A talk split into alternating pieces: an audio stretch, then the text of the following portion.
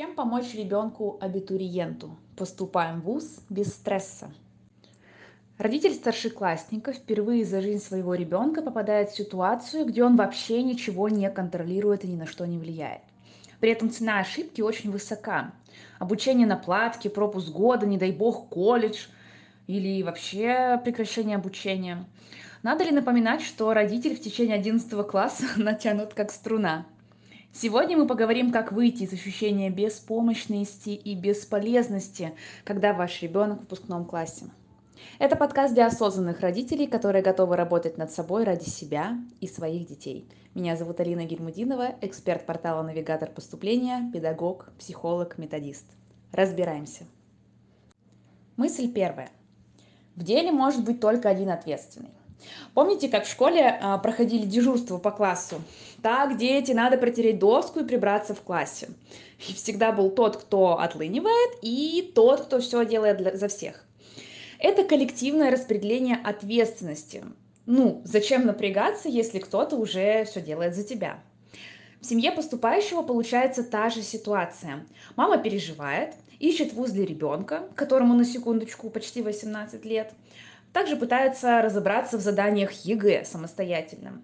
Неудивительно, что в такой ситуации сам ребенок отстраняется, потому что родители переняли у него возможность решить проблему. Вдумайтесь в эту фразу. Возможность решить проблему самостоятельно. Что же делать?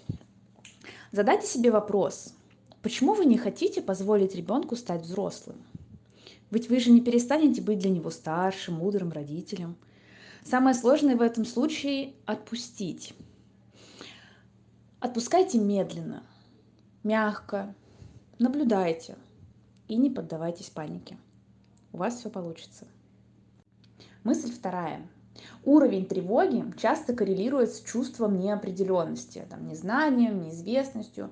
Будущее очерчивается темными красками, если вообще не знать, чего ждать от следующего года. Чего же там говорить о перспективе четырех лет обучения в ВУЗе. Решение. Читайте, узнавайте и советуйтесь.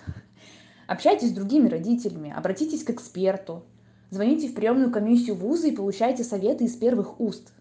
Пытайтесь получить информацию в опоре на законы, акты, письма президента, а не на слухи и, внимание, закона проекты. При этом не пытайтесь втянуть в это разбирательство своего ребенка. Разделите обязанности. Вы изучаете процедуру поступления как взрослый, а он готовится к экзаменам. Потому что если вы поменяетесь местами, произойдет каламбур. Мысль третья. Градус напряжения. Если вы в какой-то момент решили, что именно ваш ребенок должен учиться в лучшем вузе страны, на самой перспективной программе подготовки, остановитесь. Вообще задайте себе вопрос, чья это цель? Может быть, так выяснится, что это именно вы хотели там учиться, и теперь через ребенка выполняете свои мечты. Как минимум, это жестоко. Как правило, помочь другим хочется тем, кто не может помочь себе. Тем, кто боится собственного э, желания, э, не знает себя. Это как своя душа потемки. Что делать? Я предлагаю вам заняться собой, позаботиться о себе. Подумайте, как еще можно реализовать свои детские мечты. Это, кстати, во-первых. Во-вторых, узнайте, чего хочет ваш уже взрослый ребенок. Что его вдохновляет, какие у него сомнения в себе, каких знаний ему не хватает, чтобы чувствовать себя уверенно. Простой, примитивный совет, но максимально работающий разговаривайте со своим ребенком и поддерживайте его. Не перекладывайте свои желания на его желания. Прекратите себя обманывать. Мысль пятая и последняя. Работаем над чувством беспомощности. Многим родителям кажется, что помогать нужно делом, а не словом. Иногда да.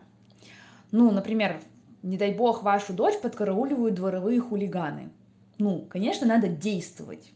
А вот если ребенок стрессует, устает, страдает перепадами настроения, достаточно быть рядом. Вот э, если вы послушаете или вспомните интервью успешных людей, э, речи на церемониях Грэмми, Там часто звучат фразы «родители во всем меня поддерживали». Но вот как поддерживать без конкретных действий – это загадка. Решение. Слушайте своего ребенка. Задавайте ему открытые вопросы и не пытайтесь отвечать на эти вопросы сами. Начните с малого.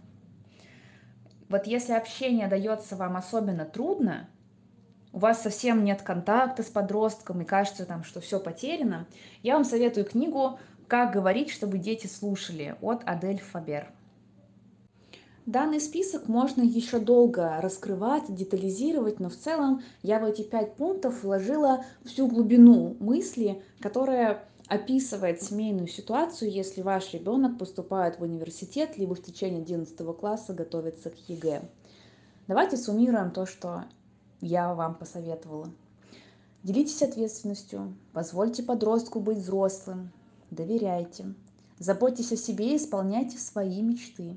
Научитесь быть рядом. Только такая включенность действительно поможет вашей семье пережить такое сложное время, как поступление в университет и 11 класс в целом. С вами был навигатор поступления и я, Алина Гельмудинова. Мы верим в вас. У вас все получится.